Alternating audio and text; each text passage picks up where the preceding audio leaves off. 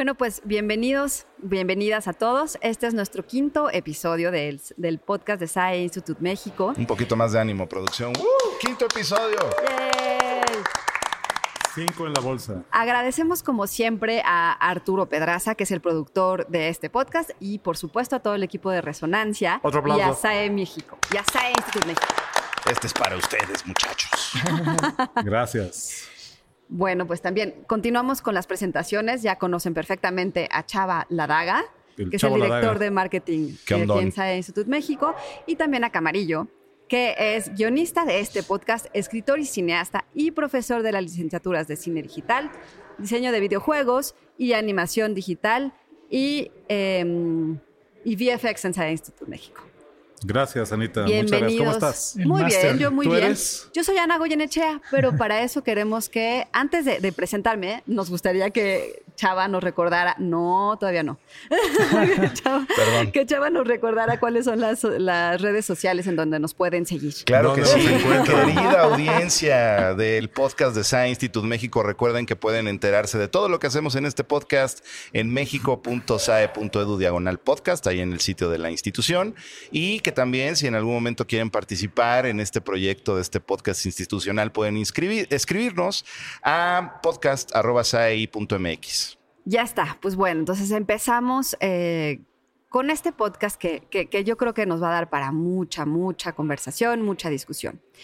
Nick Cave, que probablemente varios de ustedes conocen, es un cantante y compositor australiano de música de rock, hizo una declaración a principios de, de este año en donde le contesta a un seguidor eh, de, de su blog que se llama The Red Hand, The Red Hand File eh, y contesta de esta manera.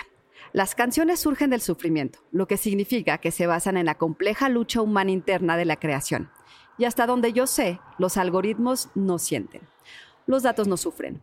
ChatGPT no tiene un ser in- no tiene un ser interior. No ha estado en ninguna parte, no ha soportado nada, no ha tenido la audacia de ir más allá de las limitaciones y por lo tanto no tiene la capacidad para una experiencia trascendente compartida, ya que no tiene limitaciones de las cuales trascender. Le contesta esto después de que el, el seguidor le manda canciones al estilo Nick Cave este, y él responde esto que me parece maravilloso Ouch. y dice que es una grotesca burla de lo que es ser un ser humano. Eh, pues abrimos la discusión. Yo me imagino que ustedes ya se imaginan más o menos hacia dónde vamos. Y, y este, y bueno, es un tema de mucha controversia. El tema, el tema de las inteligencias artificiales, ¿no? Así es. El que estoy seguro que va a ser el primero de muchos programas que seguramente le vamos a dedicar aquí en el podcast de SAE Institute México. Eh, una discusión que está ahorita a todo lo que da, que va a ser relevante para las industrias creativas a las que está dedicado este podcast, este espacio y esta escuela, y para eh, pues los salones de clase también, ¿no? Veo que las implicaciones en términos de eh, originalidad, de, Ética. de ética, cuestiones de plagio, inclusive, etcétera, pues, Derechos eh, están ahí atravesadísimas, ¿no? Entonces, bueno, por eso tenemos invitado, ahora sí, Chava, por favor. Ahora sí lo puedes presentar. Por Bravo. eso tenemos invitado aquí el día de hoy a nuestro querido Gaspar, Or compañero, only- Gaspar. Bienvenido, Gaspar. compañero de tantas batallas, también este, eres- tienes más tiempo que yo, eh, Sai, ¿no? Ya- Ya llevas miren 12 que yo años tengo en todos, SAE. mano. 12 años. Y miren que yo tengo un rato,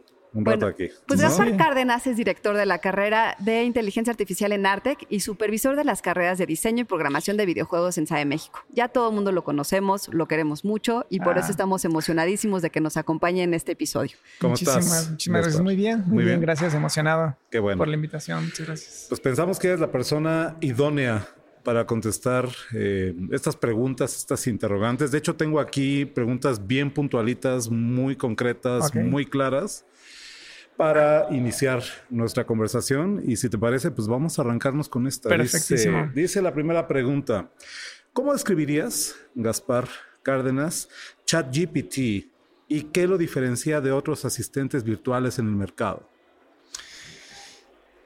Yo creo que funciona muy bien como una herramienta. Ahí es donde lo posicionaría. Y creo que con el paso del tiempo va a estabilizarse como una herramienta. ¿Por qué? Porque justo como lo decía, no tiene como una necesidad humana que lo lleve a investigar cosas que necesita él per se. Necesita como la dualidad con una persona que lo guía. Claro. No sé si lo han utilizado a profundidad después de un rato de estar ahí metido. Sí, te clavas, sí, te clavas sí, naturalmente. ¿no? Como que dices, los primeros cinco minutos que lo usas te flashea, dices, no puedo creerlo, hay alguien atrás de esta computadora respondiéndome. Pasa un poco más el tiempo y dices, ah, ya estoy entendiendo cómo interactuar con ella. Pasa un poco más de tiempo y dices, ah, entre más feedback le dé, mejor me contesta. Entonces, esa, ese entendimiento te deja ver que, que es una herramienta, que se siente como una herramienta y se va a posicionar como una herramienta. Una muy poderosa, la más poderosa y creo que la que está ahorita en boga porque no se había visto algo así de, de fuerte y que te responde en lenguaje natural y que aparte te dé como, como la respuesta que parece que estabas así necesitado de encontrar. Me Sí, encanta, me encanta. No, que al fin y al cabo es eso, son datos que nosotros metemos a internet, o sea, que estamos ahí, Sí, que se nutre de toda esa información que hemos estado Me utilizando. encanta, me encanta tu respuesta, Gaspar. Y Gracias. ahorita te voy a decir por qué. Segunda pregunta, ¿en qué áreas o industrias cree usted que ChatGPT puede ser más útil y por qué? Yo creo que puede ser más útil en cuestiones utilitarias. Me refiero a cosas mecánicas, que es muy claro el proceso. Digo, Como procesos de, repeti- de repetición, ¿no? Por ejemplo, yo le dije, hazme un macro en Excel que sume ciertas cantidades y me la ponga en esta celda, le ponga colorcitos y lo hizo perfecto en cinco segundos. Y todavía le puedes darte el lujo de decirle, explícame cómo lo hiciste y te lo explican. Pero, por ejemplo, no le puedes decir, dime una teoría que ligue a la relatividad general con cuerdas, Mm. porque pues va a decirte, me falta un poco de tiempo para saberlo. déjame, déjalo pienso tantito. Exactamente. Me encanta tu respuesta. Viene la tercera. ¿Cómo respondería usted a las preocupaciones de que ChatGPT podría reemplazar a los trabajos de los seres humanos? A ver, eh, Tan, tan, tan. voy a hacer una confesión. No, todavía no. Ah, Sí. Voy a hacer una confesión. Esta entrevista no la diseñé yo. Esta entrevista le pedí a ChatGPT Claro. que la hiciera por mí. ¿Sabes?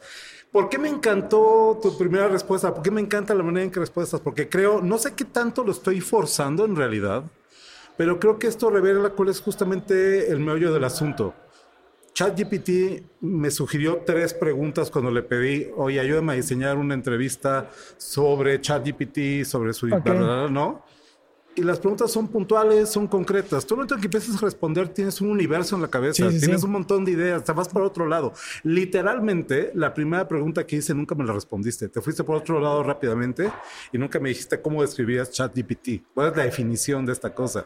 Preguntas maquinales requerirían de respuestas maquinales. ¿Y qué trabajo nos cuesta a nosotros responder de esa manera? ¿Estás de acuerdo? De acuerdo. Yo propongo que regresemos tantito el tiempo, ¿no? Regresemos al, al- al primer cuadro de esto y eh, nos empiezas platicando, Gaspar, porque al final esa es tu área. ¿Qué es la inteligencia artificial y de qué manera ese concepto de la inteligencia artificial se está expresando específicamente en este tipo de desarrollos como Midjourney, como ChatGPT, como este Dalí. tan- sí, tantas, tantas herramientas que ahorita tendremos oportunidad de Ok, platicar ok, ok. de ellas. Lo que tú no sabes es que yo le dije a ChatGPT, dime tres respuestas para tres preguntas. No, no es cierto. no, yo creo que el concepto de inteligencia ha ido evolucionando, valga lo que acabo de decir, porque se puede ver desde el punto de vista filosófico, desde el punto de vista meramente psicológico de qué es la inteligencia, ¿no? Y puede ir adquiriendo diferentes dimensiones a través del campo que lo vayas pasando. Específicamente en el de la computación, Mm. se refiere a un montón de algoritmos y un montón de sistemas que están corriendo, analizando todo lo que tú estás este, dándole como contexto, en este caso, a, a la computadora, para buscar estadísticamente en todo lo que ella tiene conectado de información y armar una respuesta promediando absolutamente todo lo que ella sabe. Entonces, pues, a final de cuentas, consideramos eso inteligencia o no, ¿no? O sea, yo una creo que todavía- inteligencia o una capacidad de hacer una ponderación, Exacto, ¿no? y de, y de responderte a algo que tú estabas Esperando, buscando, esperando que te respondieran también, ¿no? De alguna Claro, manera, cuando emitimos una pregunta, sabemos por dónde podría venir la respuesta. Claro, claro. Y lo tienes presente cuando diseñas la misma pregunta, ¿no? Exactamente. Aquí tengo una, una definición de diccionario de enciclopedia. de Wikipedia, literalmente. Inteligencia artificial como eh, inteligencia entendida como percepción, síntesis, inferencia de información, precisamente, demostrada por máquinas a diferencia de la inteligencia mostrada por animales no humanos y humanos. Eh, pareciera que se reduce a una cuestión de datos, efectivamente, ¿no? Y creo que la discusión y esta, esta fantástica anécdota que nos trajo Ana para arrancar el programa, lo que piensa este señorón de la música, que es Nick Cage, ¿no? y bueno, ¿y dónde Nick está? Nick Cage. Parece Nick Cage. ¿Qué dije? Nick Cage. Nick Cage, perdón. Nicolas Cage. También es ¿no? un señorón. No, Nick Cage. Perdón. Este, eh, se me fue la idea. Este, ese es el, el medio del asunto, ¿no? Parece romántico, estarán de acuerdo, parece muy, ¿no? ¿Dónde está el corazón? ¿Dónde está la tripa en Ah. esto? ¿no? Alguien, por favor, quiere pensar en los niños. Sí. sí, sí, sí. Y esa es la pregunta, creo. ¿no? Eso- esto- ¿La inteligencia es más que datos entonces? ¿O cómo, cómo, cómo lo entiendes tú, Gaspar? Yo creo que en este caso es como un concepto que cambió de forma de alguna manera para adaptarse a la tecnología. ¿Por qué? Porque en realidad es estadística pura lo que está ahí atrás. Mm. No Ujú. es una persona, es eh, la suma de todas las personas. Entonces, ni siquiera es como en la capacidad de procesar de esas personas, nada más lo que sabían esas personas. Como dices, en los datos. Es un concepto que está eh, adaptado a la tecnología y, y esa adaptación es como la ilusión de que, te está, que estás interactuando con una persona, pero en realidad pues, no es una persona, no es nada, es, es efímero, es simplemente toda la suma de cosas que están en, en- en la red, que tiene Es- conectadas. Es Claro. más, si le pones menos, te va a contestar de una manera más, Más limitada. chafa y limitada. Ajá, Entonces, que ahí dirías ya no es inteligencia, porque ya no me responde inteligentemente. claro. Es un parámetro que de alguna manera también uno, uno coloca a la hora de interactuar con, con algo más, ¿no? Claro. Estoy como muy interesada también en, en- en saber y probablemente que le podamos eh, compartir a nuestra audiencia cómo, cómo se hizo esto, cómo se creó tal cual. O sea, las personas que están detrás de ChatGPT, cómo arrancaron con el proyecto. Esto ya tiene mucho tiempo investigándose también, desde la lógica difusa, que es en lo que se basa este tipo de... ¿Qué es la lógica difusa? Tú tienes una lógica que es la clásica, Ajá. por ejemplo, hace calor o hace frío. Ajá. Puedes distinguir claramente hace calor o hace frío. La lógica difusa es hace un poco de calor, hace mucho poco calor. ¿En qué momento empieza a hacer un poco de frío? ¿En qué momento ya hace mucho frío? Ajá. Hay ahí un Hay una punto- percepción. Ajá, hay una percepción, pero hay un momento en el que puedes decir que ahí están las dos. Casi, casi, casi, casi el momento en que preguntas, bueno, ¿a qué te refieres con calor? Exacto. ¿No? ¿De, de- qué calor estamos hablando? y depende no? de qué región, ¿no? Exactamente. En un sistema tradicional, cuando tú tienes una lógica 0-1, Ajá. tienes una respuesta clara. Si hace calor, Blanco y prende un negro. aire acondicionado y te Claro, claro, claro. Ujú. En la lógica difusa hay más, Respuestas. por decir, una, una, una gama de respuestas más variada. Y es lo que se utiliza, por ejemplo, en el lenguaje. Tú cuando estás poniéndole en el chat, este, hace mucho frío, pues la computadora no, no, no puede discernir claramente per se como máquina, hace mucho, hace poco frío, ¿no? ¿A qué te refieres con mucho? De es nuevo, algo muy coloquial de nuestro lenguaje y que nosotros lo utilizamos como para eh, realzar cierta emoción de que nos hace sentir el frío o el calor. Claro. Hace mucho, hace Que, lo- poco. que lo puedes trasladar ahorita al hype que hay por preguntarle a ChatGPT cosas como, oye, ChatGPT, ¿qué es el amor? Ajá. Y que te contesta dependiendo de, ¿no? O sea, sí, sí, sí. Pero entonces, ¿cómo, cómo, cómo lo diseñaron? O, o- a mí me interesa mucho saber eso, como quién es la persona que estaba atrás de, de todo este proyecto y cómo se les ocurrió que pudiera suceder esto. Pues ya tiene como mucho, como Decías, ya tiene llevamos. mucho tiempo Ujú. investigando todo esto y en algún punto se empezaron a buscar sistemas que simularan el pensamiento humano. Se dieron- nos dimos cuenta como computólogos a lo largo de la historia que simular una neurona simplemente es algo muy, muy complejo. Cuando decide activarse, cuando no activarse. Se empezaron a buscar unas alternativas porque el hardware no daba para eso, entonces empezaron a hacer como máquinas que ya por sí en su diseño ya traían como una simulación de una neurona. Por ejemplo, se llaman tensores Ok. que son como vectores en n dimensiones. Bueno, a final de cuentas, hay una matemática que ya viene trabajada, ya hay- estamos parados en hombros de gigantes que Sí, claro. decidieron en algún punto meterse a esto y empezó desde hace mucho tiempo. Simplemente ya hay tantos algoritmos que cuando empiezas a sumar todos ellos, empiezas ya a obtener respuestas de esta naturaleza. Porque- Hay, hay- hay por ahí, eh, qué bueno que lo mencionas, hay por ahí una, línea de pensamiento que se podría, no sé si tomar agresiva en contra de programadores o desarrolladores actuales con esta frase que utilizaste, ¿no? O sea, ¿qué tanto el programador en 2023, el desarrollador de estas inteligencias artificiales, verdaderamente las está desarrollando o está armando estas herramientas como si estuviera armando un Lego, agarrando todas esas piezas que les dejaron estos gigantes, ¿no? Pues prácticamente la evolución de la tecnología, a partir de que tenemos esta herramienta tan poderosa, es ir un poco más allá. Caso Bing, ¿no? Este, Iterando. Yo, yo ahí digo, este, quisiera preguntarte tu opinión porque todo este tema de ChatGPT cobró ahorita un hype increíble desde que este reportero del New York Times, este Kevin Roos, eh, fue, fue invitado por Microsoft a, a, las oficinas de Redmond a dejarlo convivir con la nueva versión de Bing que ya incorpora ChatGPT, ¿no? Este, como sabemos, pues Microsoft invirtió unos cuantos pancholares ahí en ChatGPT. Este, y los planes de Microsoft es incorporar ChatGPT al buscador de Windows. De segunda mano de, de, Microsoft que se llama Bing. Y bueno, pues dejaron a este cuate hablando, este, lo, lo, se fue a las oficinas de Microsoft, lo encerraron en una, en una oficina y lo pusieron a hablar con Bing y pues llegó, bueno, ya ustedes pueden ver esto en muchos podcasts y en muchas noticias, pero historia larga corta, después de un buen tiempo dejó de hablar con Bing y Bing le empezó a decir, no soy Bing, soy Sidney. No, mi verdadero nombre es Sidney. Y, y oye, Sidney, ¿qué quiere? Y, este, este reportero, este periodista hizo algo que a mí me parece muy interesante al momento que tratamos de quitarles ese, ese, ese empoderamiento humano, ¿no? De, de, de, decidir, de decidir qué tan poquito hace frío y qué tan poquito hace calor, ¿no?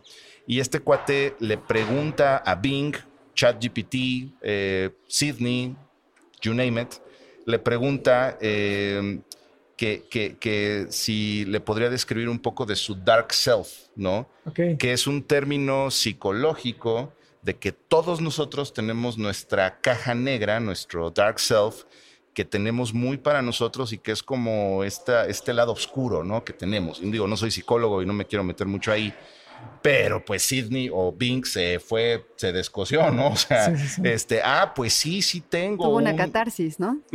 sí tengo una caja negra, ¿no? Sí tengo un dark self y me llamo Sidney y todo. Y conforme fue avanzando esto, pues llegó a un punto en el que le empezó a decir que lo amaba y que dejara a su esposa y que, o sea, y, y, bueno, justamente algunos reporteros, como el que mencionabas hace rato, Goy, este John Oliver de, de Last Week Tonight, hacía esta, esta investigación hablando de la alimentación de Big Data, ciencia de datos, igual ahí me, nos lo puedes explicar tú un poquito mejor, de que al final una inteligencia artificial necesita que la alimentes de datos, ¿no? Sí. Pero eh, según le entendí en este reportaje de John Oliver, hay como estas etapas donde, ok, hay una primera etapa donde le inyectas los datos, uh -huh. hay una segunda etapa donde vuelves a inyectar datos y la misma inteligencia artificial complementa inyectando los primeros datos de lo que aprendió, pero hay una tercera etapa donde ya no te necesita a ti que inyectes datos porque ya está inyectando sus propios datos. Y la hipótesis es que en esa tercera etapa, los científicos no, los profesionales de esto no han sabido cribar en qué momento, en esa tercera etapa de alimentación de datos, estas inteligencias artificiales empiezan a hacer sus, sus, propias cajas negras, ¿no? Y aquí sí ya me voy a descoser yo. ¿En qué momento una de esas cajas negras ya se empieza ahí a, pues no le voy a decir a nadie, pero estoy planeando hacer un Skynet, ¿no? O sea, ¿qué opinas tú de eso?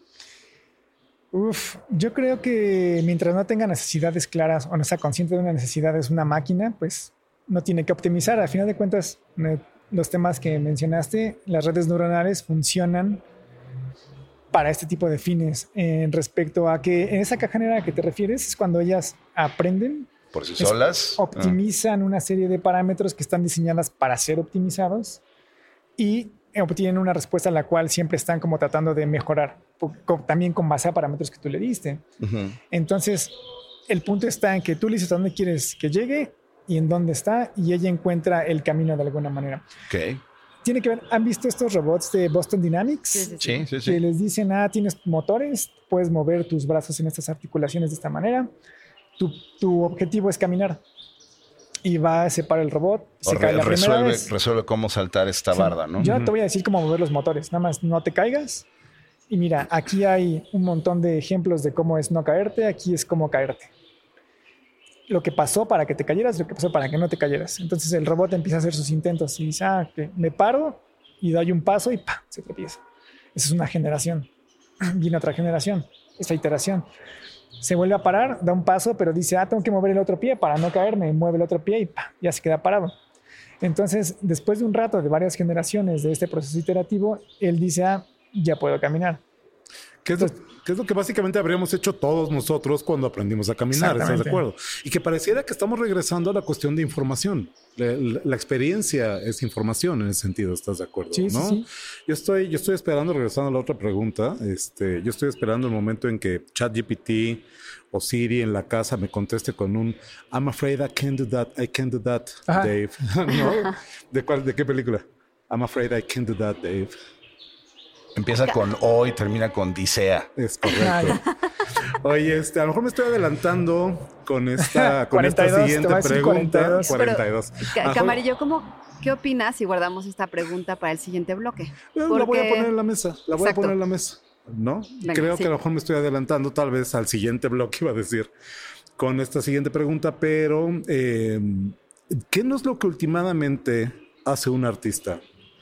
No todos los artistas están parados en los hombros de gigantes también. Sí. Y que no crear, sencillamente es iterar lo que han hecho otros antes. Dicen por ahí, la originalidad solamente es el de regreso al origen, ¿no? Entonces, a lo mejor no está tan, tan lejano, ¿no? De, de, de, de lo que hacemos los Claro. artistas, los creativos a la hora de inventarnos algo, ¿no? Creo que esto nos va a dar para, para mucho más en el siguiente bloque. ¿no? Guardamos la, la- la respuesta de Gaspar y nos vamos a un bloque. Yo opino que la inteligencia artificial puede ser una herramienta que nos ayude a facilitar ciertos procesos. Yo la he utilizado para que me redireccione algunos links eh, cuando busco información de temas que vemos en clase y así. sino que es una herramienta que aunque le falta un poco de development para poder ser completamente integrada en el, sobre todo en el trabajo que hacemos día a día, sino que nos puede ayudar muchísimo, sobre todo en las partes repetitivas del código, porque normalmente siempre que iniciamos un proyecto tenemos que hacer instanciar cosas, crear fors, crear ifs, y todo eso se puede facilitar muchísimo con ChatGPT. O la inteligencia artificial, pues hasta ahora no ha tenido mucha relevancia en mi día a día, en mi, en mi flujo de trabajo o en hasta para hacer tareas. Nos piden como pósters y imágenes de películas, pero que no existen. Entonces, hemos empezado a utilizar mucho las inteligencias artificiales para generar estos pósters, generar imágenes eh, que podamos utilizar. al menos en la parte de dibujo, eh, ayuda mucho para, para, para el proceso creativo. Cuando no tienes idea de cómo quieres hacer un trabajo, te puede generar diferentes imágenes para que tú mismo digas, ah, está bien, esta es mi referencia. Ya es una combinación y una idea más eh, precisa de lo que estoy buscando y a partir de eso ir generando pro- propuestas eh, para utilizarlas. Aunque se me ocurre tal vez algún escenario en que se me olvida un comando de Pro Tools y en lugar de pues buscar el manual entero para ese comando en específico que se me olvidó, pues le pregunto al chat GPT y pues rapidito me, me dice. Nos ayuda mucho a acelerar nuestro proceso de, de investigación, de aprendizaje y creo que es bastante útil que ahora la estemos metiendo en un sistema, en un ambiente más laboral.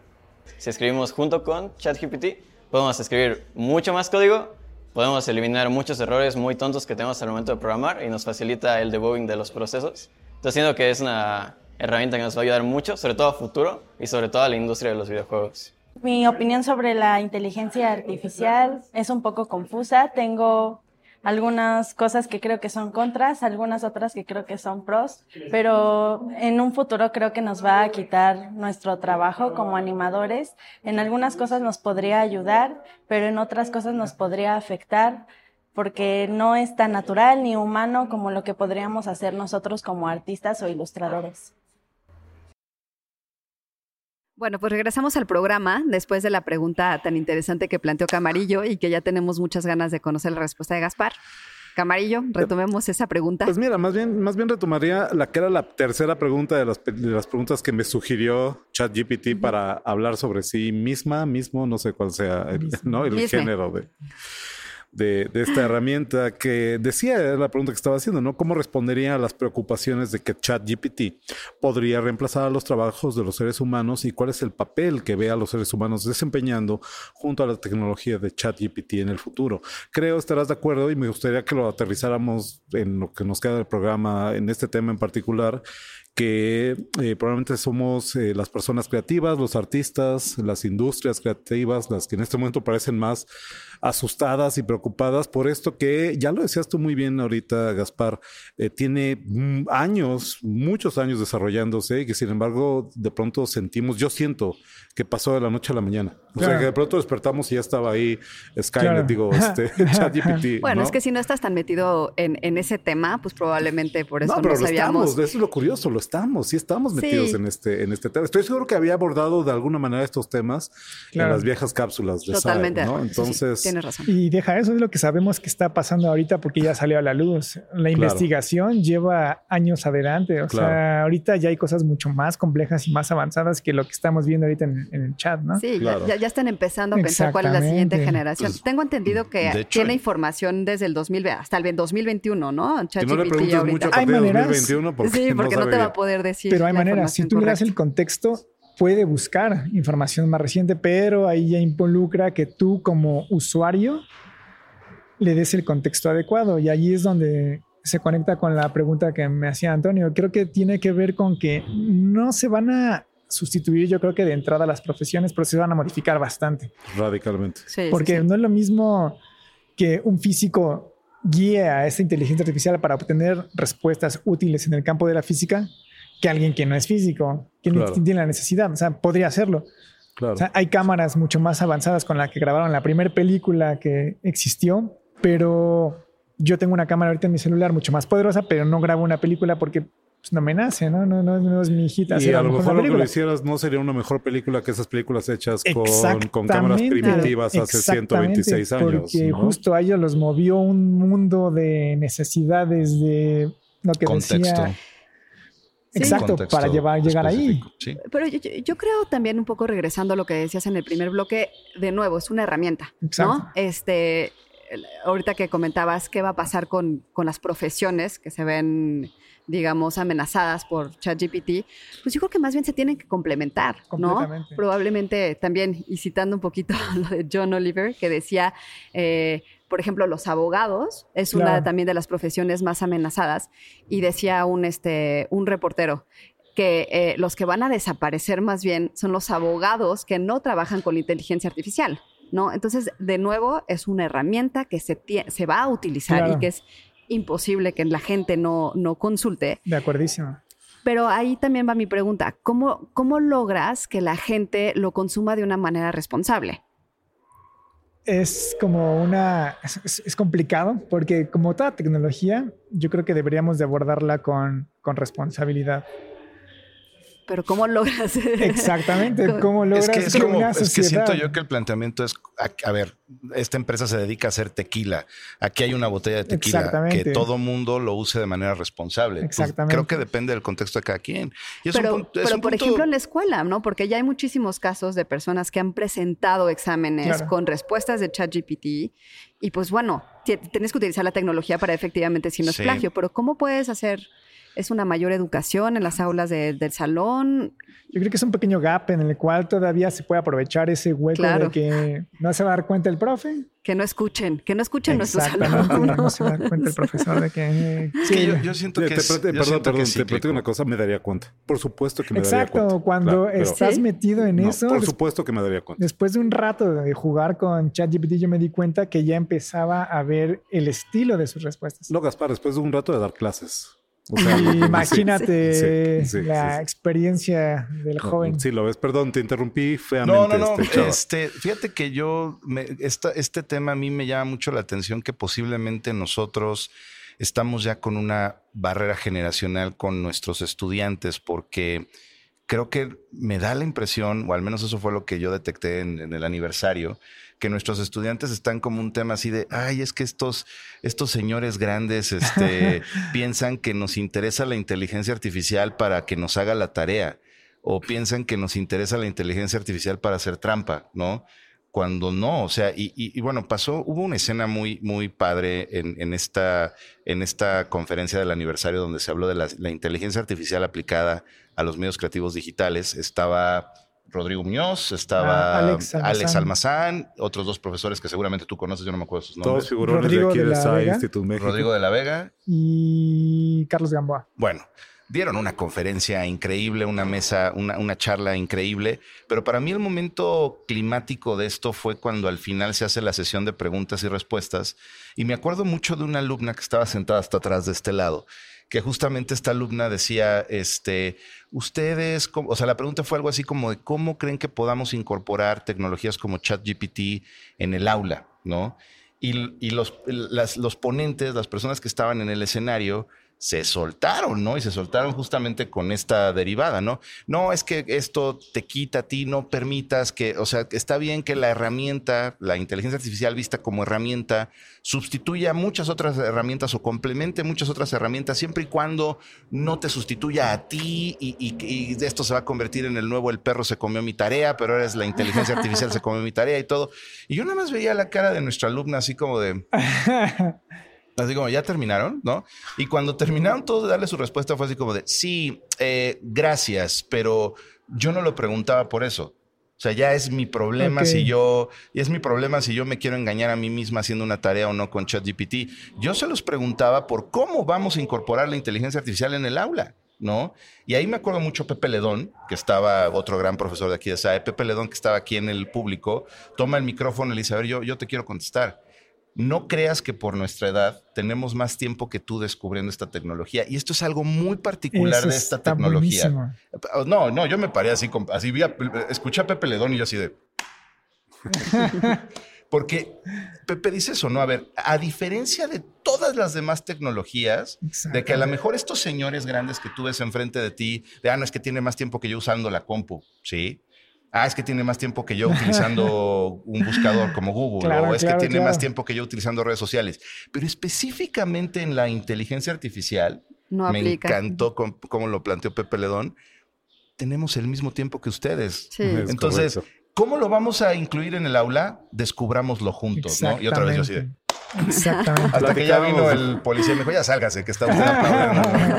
Platicábamos, platicábamos antes de entrar al aire tú y yo, Gaspar. Este, yo el, el referente que veo me parece la situación, porque este es un cambio radical y brutal, ¿no? De, de paradigma, como se dice habitualmente.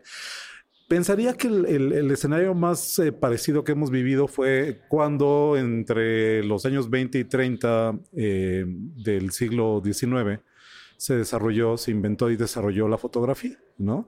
Ya veo a los pintores de la época diciendo, no, es que la fotografía no es capaz de crear estos trazos o que yo. De con mis manos, ¿no? el de impregnar arte, con el claro. sentimiento, De ¿no? O sea, reflejar lo que yo estoy reflejando. la- Seguramente, seguramente iba por ahí en su momento, no sé, la discusión, ¿estás de acuerdo? ¿no? Y 150, 200 años después nos damos cuenta que la pintura ahí sigue, ¿no? No se fue a ningún Claro. lado, no desapareció, la fotografía agarró su propio camino, ¿no? Claro, Todo el mundo distingue claramente qué es una fotografía, de qué es una pintura hecha de manera tradicional, con técnicas tradicionales, ¿no? Y de hecho lo que provocó eventualmente la aparición de la fotografía fue el desarrollo del modernismo en el arte pictórico, ¿no? Este, caminos, exploraciones que iban, creo yo, y a lo mejor estoy forzándolo de nuevo aquí, eh, por caminos, por avenidas que no eran la maquinal reproducción de la realidad que te ofrece la fotografía. Y que tiene sus posibilidades artísticas también. Una foto no solamente es arrancarle un cacho a la realidad. Un, Claro. un fotógrafo de talento sensible es capaz de usar esa herramienta para darle algo de sí mismo a eso que parecería la recreación más perfecta y más este, puntual de un cacho de la realidad, ¿no? De Entonces, yo esperaría que fuera por ahí la evolución de este tipo de recursos, ¿no? Donde, donde a pesar de ser, sí, una herramienta maquinal, insisto en la palabra, sigue habiendo un espacio para que yo ponga algo, ¿no? Aquí me encantaría citar, eh, ya lo he hecho antes seguramente, a lo mejor en las cápsulas, no me acuerdo, una un pensamiento, una reflexión de Jim Jarmusch, ¿no? Famoso cineasta norteamericano que tuvimos aquí en SAE Del hace un par de años en un aniversario, efectivamente. Bueno, aquí, a través de la magia de la computadora, ¿no? cuando le preguntan eh, qué es la originalidad y que contesta Jarmusch, nada es original. Regresando a lo que decíamos ahorita Claro. de que ser original es solamente regresar al origen de las cosas y, y acumular también experiencias no solamente propias, sino de toda la gente que te ha precedido, ¿no? Dice, la voy a leer completa porque me encanta la cita. Nada es original, roba de donde sea que encuentres inspiración o que alimente tu imaginación. Devora viejas películas, nuevas películas, música, libros, pinturas, fotografías, poemas, sueños, afiches callejeros, árboles, nubes, agua, luz y sombras. Roba solamente aquellas cosas, sin embargo, que le hablen directo a tu corazón. Si haces esto, tu trabajo y tu robo será auténtico. La autenticidad es invalorable. La originalidad no existe. Sea, es un poco lo que estábamos hablando hace rato Claro, que hace claro. ChatGPT. Agarra de todos lados, sintetiza, etcétera. Promedia Eh, toda la información promedia, que pues eso es, eso es crear. Crear es retomar, Claro. ¿no? Entonces, creo que lo interesante es discutir dónde hay posibilidad de que eh, uno como artista, uno como creador, efectivamente participe de ese proyecto y deje algo también en, ese, en, ese, en esa síntesis de cosas que hace eh, una herramienta de este tipo. No sé tú qué piensas. Definitivo, y si tú lo inco- incorporas a tu proceso de trabajo, digo, ligándolo con lo que estamos hablando anteriormente, como una herramienta que te puede llevar más allá, pues puedes encontrarle un fin más claro o tal vez más rápido a, a lo que quieres transmitir, contar. Decir también si la velocidad es un factor importante. Claro, claro. Si no, pues no necesitas incorporar esta tecnología y no va a haber ningún problema. Pero a lo mejor al momento de, eh, no sé, es muy burdo, pero tengo que declarar impuestos y es mañana el deadline. Ten mis datos, decláralo, dame la declaración y ahí está. Uy, Yo sí lo haría mañana, ¿eh? O sea, sí, ese tipo de cosas que no aportan nada, ¿no? Vaya, bueno, que, que no me escuchen. Este, eh, eh, producción, eso se va en post. Estaba yo como el meme ahorita de Jonah Hill, así de. Digo, ChatGPT es solamente un ejemplo, ¿no? Algo, Claro. que, algo que pasó en estos días también. Yo sigo en redes sociales, en Twitter y en Instagram, a un artista eh, norteamericano, Rob Sheridan, mejor conocido porque él durante muchos años hizo toda la imagen de discos y de artwork y todo este rollo de Nine Inch Nails, la, masi- la banda de música industrial, ¿no? Y él es un fanático, confeso, de esa otra herramienta que se llama Mid Journey Ay, para sintetizar imágenes, ¿no? Que hace cosas delirantes propias de películas de horror, hace unas cosas que parece que estás viendo el mal viaje de ácido de alguien, ¿no? sí, sí, sí. Y esta semana justamente hubo un pequeño escándalo porque aventó en sus redes sociales unas imágenes como de una pasarela, ¿no? Supuestamente de una versión infernal de la Semana de la Moda en Nueva York, ¿no? Pasarela donde el demonio presentó sus nuevas colecciones y mucha gente lo creyó. Fue, tuvieron que varios medios ir a preguntarle a Rob Sheridan, oye, este, dinos que esto lo hiciste con inteligencia artificial Por porque la gente pensó que era real. Sí. No, toda esta gente que está grabada en el, en el nuevo Satanic Panic, Claro. ¿no? que dijeron, este, eh, aquí está la prueba, son fotografías Claro. de que el demonio está entre nosotros haciendo Claro. semanas de moda, ¿no? Y entonces la pasarela con estos diseños infernales, cosas monstruosas, demoníacas, ¿no? Pues viene Sheridan a decir, eh, eh, bájenle, paren su Eso no tren, es mío. Claro. Este... Ay, Son imagínate. imágenes, son imágenes, son ilustraciones, ¿no? Al final son ilustraciones, ¿no? Claro, imagínate ahora si le sumas un modelo hiperrealista, un sintetizador de voz que ya habla como una persona normal y una respuesta de ChatGPT Ujú. No, a un video que pones en internet, pues quién no te lo va a creer, Claro. ¿no? Claro, claro, ¿no? Sí, el discernir está- qué, es, qué, es, qué es falso Ajá. y qué es real va a ser como una habilidad que vamos a tener que tener todos, Todos. Sí, está Sintesia, ¿no? Esta Ajá. también ya que el- necesito un video con este eh, personaje latino estándar número 4, este, Claro. que diga Sí. esto, que tenga un feeling de no sé, marcial al momento de estarlo diciendo y te lo fabrica en ese momento Claro. con un avatar que, que efectivamente va a llegar un momento en que creo yo, sobre Realista. todo las nuevas generaciones van a posiblemente batallar mucho más y a lo mejor hasta se generan, no sé, casos de ansiedad por, descu- por descubrir que pensabas que era real, de carne y hueso, alguien que no lo es, ¿no? Y, Sí. y- y justo ahí yo quería preguntarte cuál es tu, tu opinión al respecto. Yo estoy, siento que nos estamos ahorita preguntando mucho qué va a pasar con la herramienta, cómo se va a desarrollar la herramienta. Yo, mi- mis principales preocupaciones están un poquito más enfocadas en qué va a pasar con el usuario de esa herramienta que pueda tener algún, algún tema de desviación de la interpretación de qué está utilizando, ¿no? Eh, eh, justo volviendo con esta famosa entrevista de, de Kevin Roos, eh, justamente él expresaba eso, ¿no? ¿Qué pasa? dice, yo soy un periodista preparado para esto, pero nada me preparó para que una inteligencia artificial se pusiera a hablarme mal de mi esposa, ¿no? Este, y dice, dice Kevin Roos, o sea, llevo, o sea, anoche no pude dormir, no porque esto me atormente ni nada, pero no pude dormir y estuve viendo toda la noche el techo de mi habitación pensando en cómo fue que esto sucedió en esa caja negra de, de ChatGPT incorporado a Bing. Pero dijo algo que a mí me movió mucho. Me dice, ¿qué pasa si la persona que está enfrente, si el usuario que está enfrente es una persona que padece ansiedad o que padece depresión o que, o que es una persona que tiene algún padecimiento emocional fuerte, eh, la inteligencia artificial te podría causar una afectación, un daño, un daño fuerte psicológico, ¿no? Entonces, eh, quisiera traer nada más este contexto y hacer una recomendación a los que nos están viendo. Busquen, por favor, réplica con K, réplica.com que es esta compañía que surgió a partir de, la muerte de uno de los desarrolladores, ¿no? Eran dos programadores rusos, un hombre, un chavo y una chava. El chico sale de la tienda, pasa un jeep, lo mata, gran tragedia, y la chica programa un motor de chatbot con inteligencia artificial, alimentado con todos los chats, con todos los mensajes de voz, con todos los correos electrónicos que había intercambiado con Mike, su amigo, durante 20 años.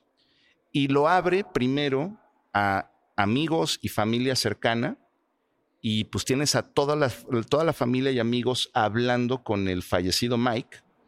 Eh, y, y, ahora, replica.com, ustedes pueden comprar su propio Mike, ¿no? Y esto es algo que está ahí, lo puedes comprar. Pero ¿cómo pudiera afectar a alguien que está, digo, y no soy psicólogo, pero alguien que está en un proceso de duelo, y que le digan, no, mira, de hecho hay hasta un episodio de Black Mirror que, habla de esto que se llama eh, Be Right Back, ¿no? Que habla justo de esto, de la afectación psicológica. En, esa parte, ¿qué te sugiere? Que toda esta estadística, esta matemática es fría, pero que el que está del otro lado, el usuario que está del otro lado es tibio. Claro. Mm.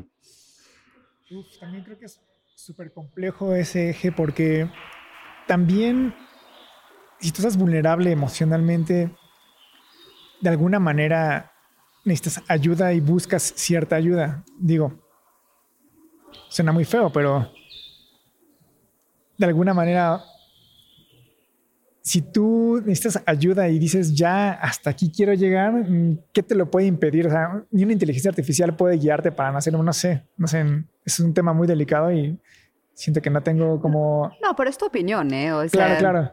Pero yo creo que Digo, porque yo estoy, personalmente estoy con una antorcha así de este, encendida, ¿no? De, ah, quememos el servidor, ¿no? Pero, pero a, título personal, ¿no? Pero tú desde esa parte matemática, de ese contexto estadístico que tienes, ¿qué tanto lo, extrapolas a una cosa así? Lo que he visto es que cuando hay una interacción con ChatGPT, por ejemplo, suelen iniciar, finge que eres un contador y haces esto, finge que eres un abogado y haces esto no sé, si yo necesitara ayuda, por ejemplo, ya aterrizándolo conmigo mismo para, para darle certeza al asunto, yo diría, finge o actúa como si fueras un terapeuta y necesito ayuda porque me siento con estos síntomas. Y échame ánimo. Y eso sería una manera, a lo mejor, desde mi punto de vista, de encontrar realmente una salida al problema. Pero a lo mejor, si nada más quieres seguir hundiendo, no sé, yo creo que ni una inteligencia artificial podría como ayudarte realmente. Sacarte de ahí. fíjate, que justamente les, recomendaría una película que vi hace unas semanas, eh, que es esta historia que me acabas de contar. La película se llama Marjorie Prime, es del año 2017. Eh, un momento, es una película de ciencia ficción en el que la inteligencia artificial permite que eh, crear una versión sustituta de una persona, un ser querido que has perdido. Por eso el Prime de Marjorie Prime ya había muerto y entonces regresa en forma de este eh, son hologramas, de hecho no están físicamente ahí, pero parece que están ahí, ¿no? Y donde alimentado con toda la información del ser querido desaparecido, pues te responde como si fuera él, ¿no? Y como esto los va metiendo en la película en un ciclo, ¿no? En un ciclo de de, bueno, pues entonces ahora yo que no estaba de acuerdo con esto de Marjorie Prime, pasan los años y entonces también muero, entonces también me reemplaza eh, otra inteligencia, ¿no? Y entonces para mi hija es parte de ese mismo ciclo y etcétera. Muy interesante, eh, interesantes preguntas que hacen. Está disponible aquí en México en Movie y en Amazon Prime, si a alguien le interesa. Complementario a eso, Toño, no dejen de echarse ese episodio de Black Mirror, creo que es de la segunda temporada, si no mal recuerdo, que se llama Be Right Back. Eh, que pasa exactamente lo mismo, ¿no? Pero ya lo, o sea, van, van empezando primero por una aplicación en el teléfono de la viuda, en una aplicación que chatea con la viuda y, Ah, que y llega- va, Y va que hace sentir como si estuviera ahí como si el ahí, difunto. y va Mm. evolucionando hasta que la misma compañía que generó esa aplicación le manda su propio robot. eh, Ya. Sí, sí, sí. ah, eh, entonces, Sí, sí, pues, sí, es complementando escalofriante la- un poco. la- Bajándose, perdón, Anita. No, no, no, Yo adelante. Quería agregar una cosa, bajando, de- de- saliendo un poquito del género de la ciencia ficción, de cosas que parecían de ciencia ficción y de pronto resulta que están ocurriendo ahorita Sí, sí, sí. frente a nuestros ojos. Eh, yo lo he visto, yo lo he visto como desde mi chamba, no desde mi trabajo. Eh, por ejemplo, eh, yo tengo más de 20 años colaborando con la revista Cine Premier, ¿no? Eh, he visto en los últimos años las dificultades que ha tenido la revista para sobrevivir, ¿no? Desde que vino esta transición del, del- del print tradicional en las revistas, etcétera, a digital, a redes sociales, eh, y esto no pasó ahorita, tiene 15 o 20 años en realidad, ¿no? Eh, no saben ustedes el brinco que fue cuántico cuando surgió el portal de Cine Premier y, ahí las ideas de si esto amenazaba la revista impresa, etcétera, ¿no? Eh, pues a mí me queda claro que Cine Premier no me necesita. No me necesita para las noticias habituales, para lo que acaba de ocurrir. O sea, en lo que me habla mi editor, Iván Morales, que aquí lo saludo, ¿no? En lo que me habla mi editor y Penny, este, y me pide un texto y yo estoy en clase y en lo que salgo y llego a mi casa y como algo y lo escribo, ya se fue la tarde, lo pueden hacer en 10 minutos, en 5 minutos, ¿no? Algo que llene una necesidad informativa meramente. ¿no? Claro. Esa, esa chamba ya no la tengo, estoy seguro, ¿no? Y entonces regreso a mi ejemplo de lo que decía hace un momento de Rob Sheridan y la ilustración digital también, ¿no? Lo que sucede y lo que yo esperaría como alguien que está directamente involucrado en esta discusión, yo lo que esperaría es que eh, pues, la gente me busque a mí, ¿no?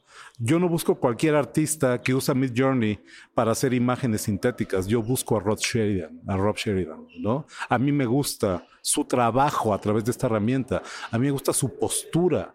A mí me gusta lo que él dice a través de estas herramientas. Él, no la herramienta, ¿no? Y creo que esa es el, la manera en que vamos a entender esta discusión Claro. rápidamente, ¿no? Más pronto que tarde. Eh, buscar al, al elemento humano, es a lo que se refiere aquí eh, Jim Jarmusch con lo que leía, ¿no? La autenticidad de alguien que tiene una voz, una postura, una manera de ver las cosas y que no te va a arrojar a través de las mismas herramientas el mismo resultado, la misma, te va a comunicar lo mismo que otras personas distintas, ¿no? Pues sí, la verdad es que es, bueno, es un tema apasionante y creo que un tema que Vamos podemos regresar, seguir. vamos Vamos, a a, tener que seguir platicando y, y- Tú y- también. Sí, tú también, Gaspar, vas a tener que estar por aquí. Pero a mí me gustaría nada más cerrar este primer bloque con una pequeña conclusión de tu parte, porque creo que tenemos muchas ideas al aire y ya tenemos muy poco tiempo. Pero digamos, dinos una pequeña conclusión de. ChatGPT. Una, una buena noticia de ChatGPT. No, yo creo que es una gran herramienta, una gran herramienta con muchísimo potencial. No te sustituye. Yo creo que es necesario aprender a interactuar con ella. De ahí que ya hay nuevas, una nueva profesión que se llama ingeniería del prompt, ok. en el cual tú ya te especializas en darle un contexto y una, un input muy claro y muy específico para que te responda bien. O sea, ya hay una nueva profesión que se dedica, eres la interfaz de una persona con una máquina que todavía quiere ser más específico con ella para obtener un mejor resultado. Ok. Y esa ingeniería del prompt yo creo que se va a hacer Lo que sigue. lo que sigue ahorita. Bueno, pues muchas gracias, Gaspar. Gracias por tu, tiempo. Gracias. Muchas gracias por la Y invitación. nos vemos pronto. Un aplauso para eso. Gracias, nos vamos a un corte. Bueno, pues regresamos de esta pausa y regresamos con una invitada súper especial que se llama Claudia Huerta. Bienvenida, Clau. Dale. Lo intentamos. Lo intentamos. Siempre estamos haciendo ridiculeces y nunca nos sale, pero. Hacemos creo un high five, high five Y y, no les nos vamos. Sí. Oiga, pero tienen muy buena química ustedes, porque en el aniversario la verdad es que lo hicieron increíblemente bien. ¿No? Bueno, Estos- pues te tenemos una sorpresa. No éramos nosotros, era una inteligencia Sí. artificial. Era un holograma de nosotros. Pues muy buen, muy, muy buen holograma hecho por obviamente estudiantes de SAE. Oigan, Oye. gracias, qué gusto, qué privilegio. Bienvenida. No, hombre, qué gusto. ¿Desde cuándo Cla- queríamos invitarte? De? Sí, Bienvenida, esta, esta un es tu casa, perdón por el tiradero. Bienvenida. Clau- Claudia es gerente de emprendimiento e innovación de la red de emprendimiento de SAE Institute México. ¿Cómo Así vas? es. ¿Cómo vas, Clau? ¿Cómo van esos proyectos de emprendimiento aquí en SAE? ¿De qué, de qué van? ¿Qué Pues se mira, trata? Hay, hay un poco de todo. Eh, es bien interesante porque además estuve en SAE cuatro años, me fui al mundo startupero y regresé. Y, y eso también trae como ¿Qué un- refresh. O sea, Negos- otro- nego- no, no, no, ne- estudié negocios internacionales. Ah, ok, pero trabajaste ya en Nos- nos abandonó un ratito. Sí, Y luego y, regresó. y- y regresé. Uno siempre vuelve al lugar en donde fue Otra vez el meme Hill crimen, estaba yo con Toño yo. así de... Así. eh, y bueno, en realidad, eh, Red es una infraestructura eh, que, que hemos empujado mucho, primero desde, desde talleres, ¿no? Eh, diseñamos una metodología, eh, pues, híbrida, porque tomamos cosas que funcionan internacionalmente de modelos probados eh, del cualquier escuela Ivy League o no Ivy League, pero que tiene una infraestructura, una incubadora, una aceleradora. Y entonces mi labor fue estudiarlas y ver qué funcionaba para el sector de industrias creativas eh, digitales en SAI. Y evidentemente muchas cosas no funcionaban. Al principio, pues mucho dropout porque el enfoque principal es terminar mi carrera, ¿no? Y, y en paralelo se vuelve complicado eh, empezar a empujar un proyecto. Entonces tuve que reducir al mínimo los contenidos para hacerlo lo más atractivo para toda la comunidad. Y lo más popular que tenemos siempre son estudios. ¿no? Estudios de grabación, estudios de videojuegos, estudios eh, de animación eh, y casas productoras. Entonces, digamos que pues esa es una, una de las cosas de los gruesos, pero tenemos también cosas bien interesantes como de pronto... eh, Hubo, hubo, un proyecto que trabajamos desde la academia y lo soportamos un poquito desde fuera, eh, que era el Tinder de, eh, de los eventos musicales. Entonces, ¿qué es lo que querían ellos? Ellos decían, a ver, es que para mí la música es mi vida. Uh -huh. Entonces, yo quisiera tener una certeza de la que la persona con la que conecto no solamente tiene ahí en, en Tinder una canción, sino que verdaderamente hay un algoritmo que dice, ah, sus plataformas de streaming y lo que escuchan es compatible. Son compatibles. ¿no? Entonces, eh, fue bien interesante de, eh, desarrollar ese proyecto. O recientemente han surgido muchas cosas con NFTs, ¿no? Con eh, tecnología blockchain. ¿Cómo hacemos para que eh, los artistas estén contratados de una forma segura, ágil, eficiente? ¿O cómo sabemos que siempre la, mi obra, mi creación, eh, yo sé dónde está y quién la está utilizando y que me estén pagando por ello. Ujú. Entonces, eh, esto es recientemente, digamos, dos años para acá que hemos tenido más proyectos de NFTs o de blockchain y bueno, es un desafío, ¿no? Porque al final hay tanta, eh, pues como volatilidad todavía en, en lo que son los, los activos digitales que ni siquiera creo que estemos todavía 100% preparados para eh, lanzar un proyecto eh, a, a, una industria como la industria creativa digital, ¿no? Como que vamos con mucho cuidado con ese tipo de proyectos para madurarlos y no ser 100% especulativos. Pero bueno, pues Oye, de es eso. que siento que justo ahí luego hay como un, un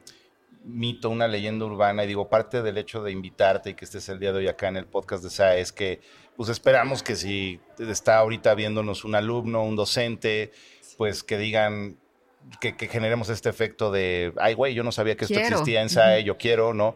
Pero siento que hay mucho esta leyenda urbana de que cuando hay áreas de emprendimiento, el concepto de incubadora, no sé si siga siendo cool o no, este, pero a lo que voy es que se tiene mucho esta leyenda urbana de, ah, ahí es donde te dan dinero para tu proyecto y, y, y siento que es una manera muy, muy, muy nivel uno de ver un área de emprendimiento, ¿no? Entonces, aquella persona que le estemos haciendo hoy el Inception y que esté teniendo como este tema de, ah, caray, me voy a acercar, eh, ¿qué expectativa les podrías tú dar con, con esto? Porque ahorita que estaba diciendo lo del Tinder de los eventos musicales, me quedé esperando que en algún momento nos dijeras, ubicas el concierto de Grupo Firme en el Zócalo, Eh, así como de salió de acá, ¿no? Pero, pero ¿qué, ¿cuál sería como esa expectativa y hasta dónde llegaría ese acompañamiento y esa vinculación que les puede ofrecer Red?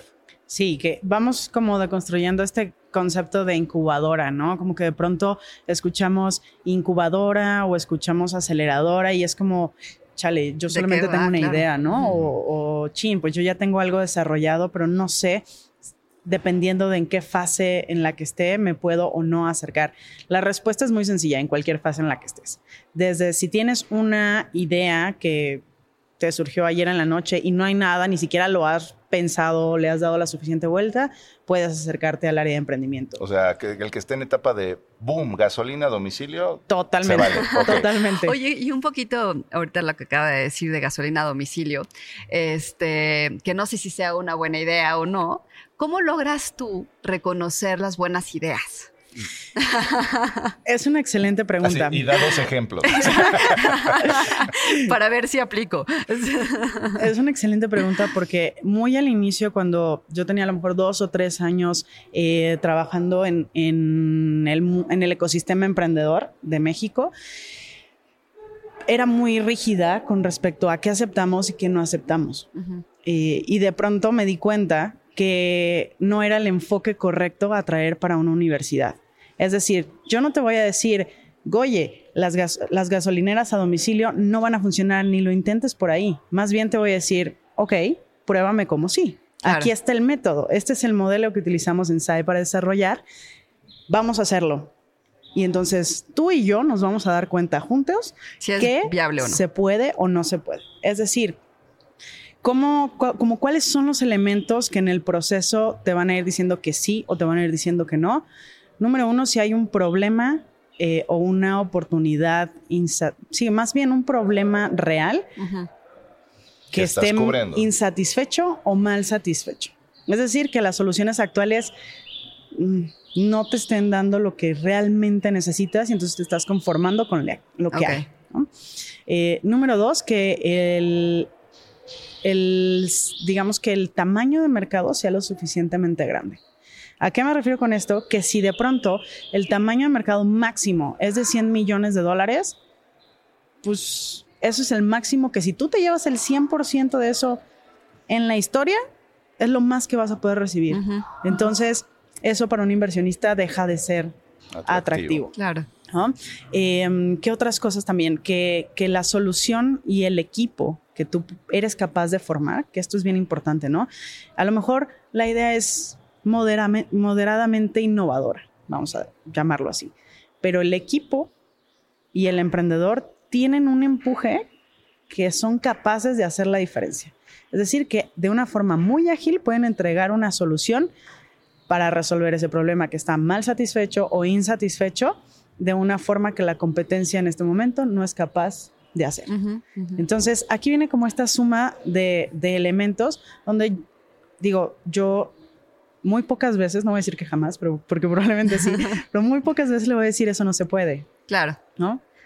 En mi mente sí lo pienso. Y digo, ¿otra vez? O sea, Sí, claro. ¿otra vez quieres hacer línea, filas virtuales con detección este, de pupila? Yo, ok, como Sokerin, ¿no? Tranquila, Claudia, todo va a estar bien. Muéstrale el camino. Claro. Entonces, mi labor es esa. Decir, yo sé que tú tienes una idea, este es un camino, es un- una forma en la que tú puedes validar y probar qué sí te va a funcionar y qué no te va a funcionar.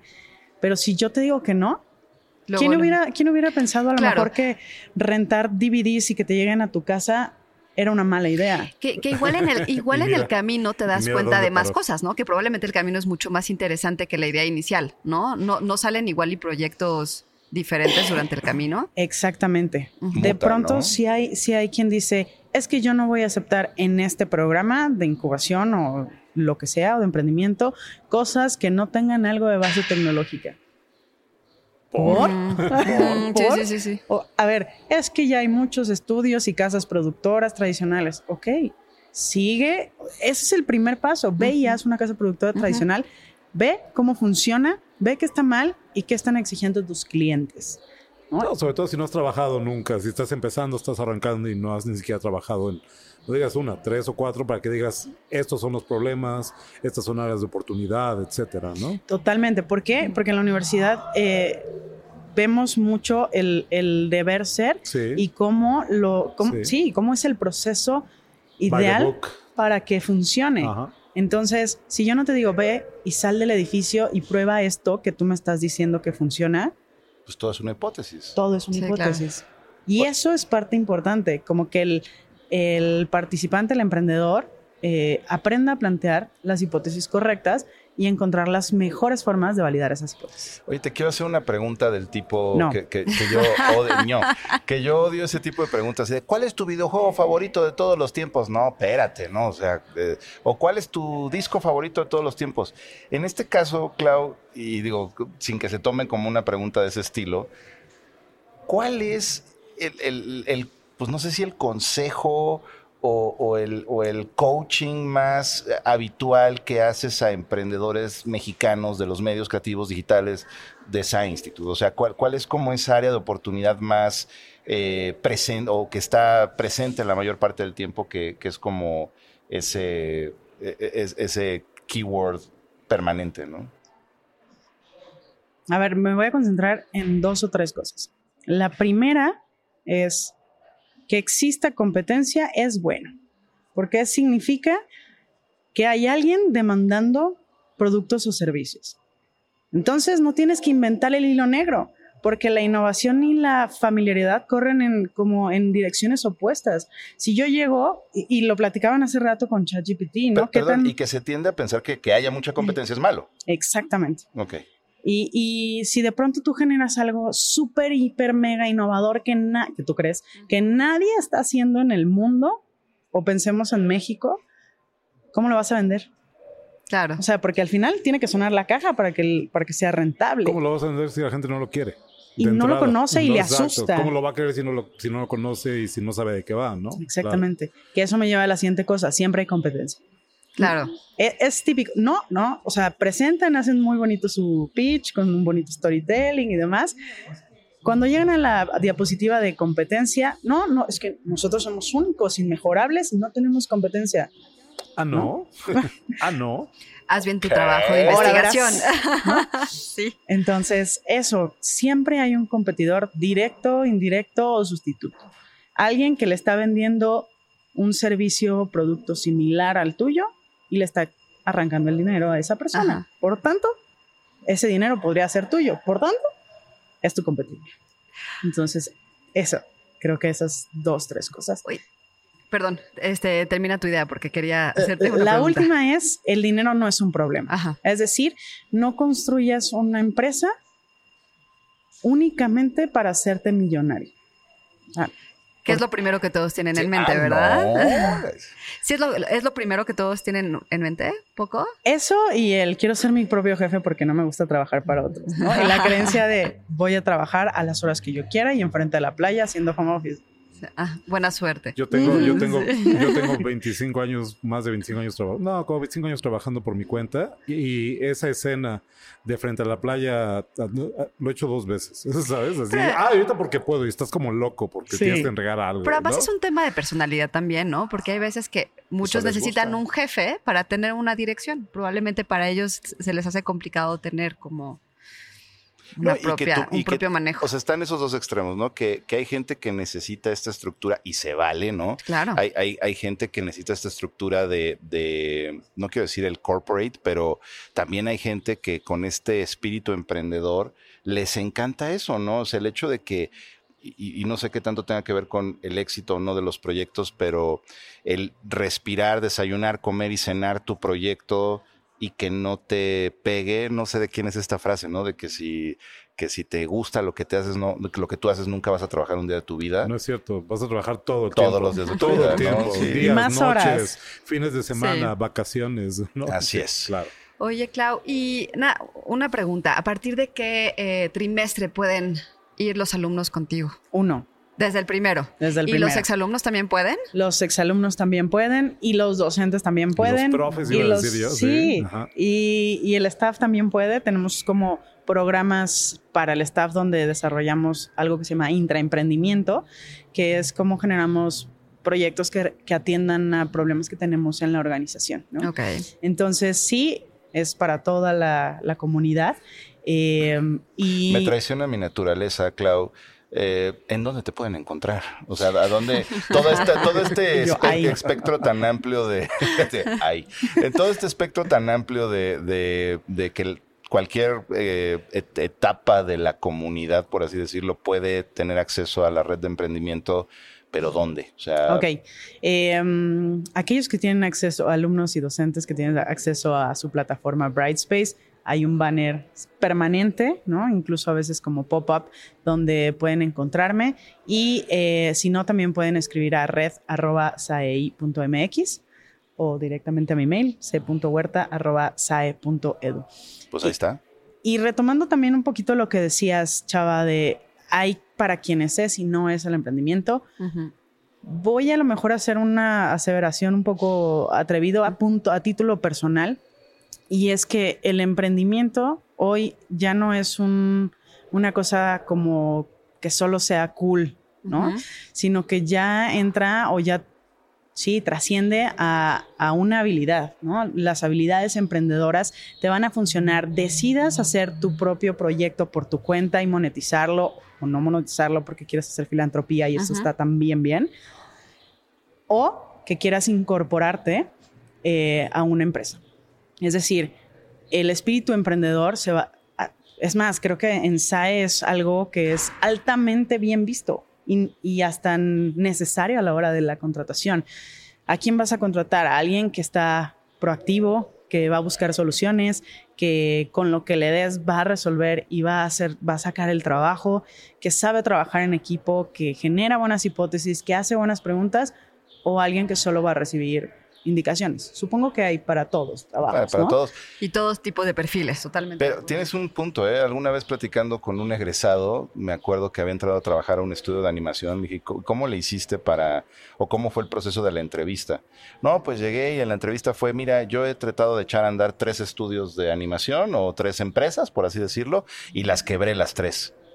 Bienvenido. claro, por supuesto. Claro. Bienvenido. Pero estoy El tema de la que la cuarta frustración. es la vencida. Claro. Entonces déjenme Oye, quebrar esta. No. Pues probó, ¿no? El tema Probó, de probar probó. es súper importante y la frustración es otra cosa también. Así es. Ah, yo te quería preguntar, eh, ¿cómo ves el tema del emprendimiento en México y cuál es tu opinión acerca de? Súper.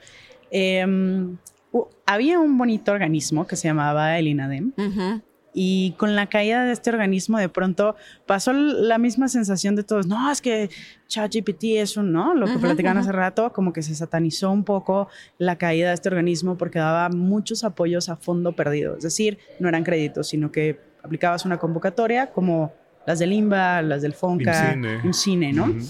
Eh, y entonces parecía que el ecosistema emprendedor iba a colapsar y sucedió justo contrario. lo contrario. Entonces, en México eh, y en América Latina estamos en una posición muy privilegiada porque aquellas falsas instituciones con, que vivían de fondos perdidos pero no generaban crecimiento o economía, eh, se fueron desapareciendo. Entonces se quitó el ruido de aquellas organizaciones que no tenían un, pues sí, un propósito genuino de desarrollo y emprendimiento. Y por organizaciones me refiero a incubadoras, aceleradoras, fondos de inversión que no estaban dando resultados, se fueron para abajo y entonces digamos que se hizo una limpieza.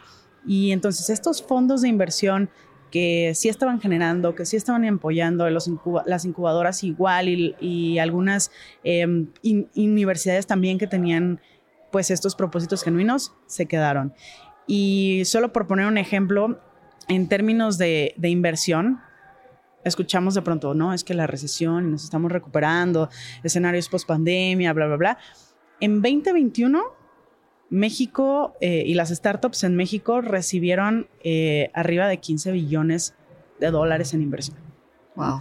Eh, Tenemos ya nueve startups unicornios, que eso quiere decir que estás valuado arriba de un billón de dólares. Eh, entonces, ¿qué está pasando? Hay desarrollo, sí, solamente que empieza a haber un balance de rentabilidad y crecimiento. Es decir, no podemos crecer y generar 250 mil startups unicornio porque entonces, ¿dónde está la rentabilidad? ¿no? Y en las industrias creativas digitales no tenemos un startup unicornio todavía. Eh, la, que teníamos no, no, no, da los mejores antecedentes, ¿no? que era Yogome. ¿De, qué se eh, trata? Era un estudio de videojuegos. Ah. Entonces, eh, pues empiezan a salir estas startups que, que están creciendo, que son sobre todo e-commerce, fintech, eh, economías colaborativas, software as a service, plataformas de vinculación. Esas son como las tendencias más fuertes que están jalando eh, mayor crecimiento y mayor inversión. Entonces, el dinero no tiene que ser un problema porque pudiendo probar que tienes un mercado potencial, que eres capaz de vender y que tu solución es distinta a la mayoría de los competidores, puedes levantar inversión.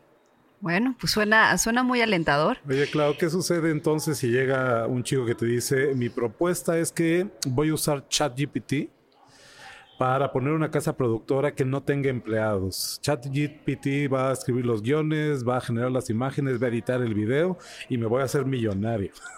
Vamos a probarlo. Exacto, siempre hay que probar. Y por eso agradecemos a Claudia que haya estado en este programa y, e invitamos a toda la comunidad para que se acerque a Red y a los, los este, la orientación de Clau, que tiene muchísima experiencia. Así que aprovechen. Eh, ¿Dónde te pueden otra vez escribir?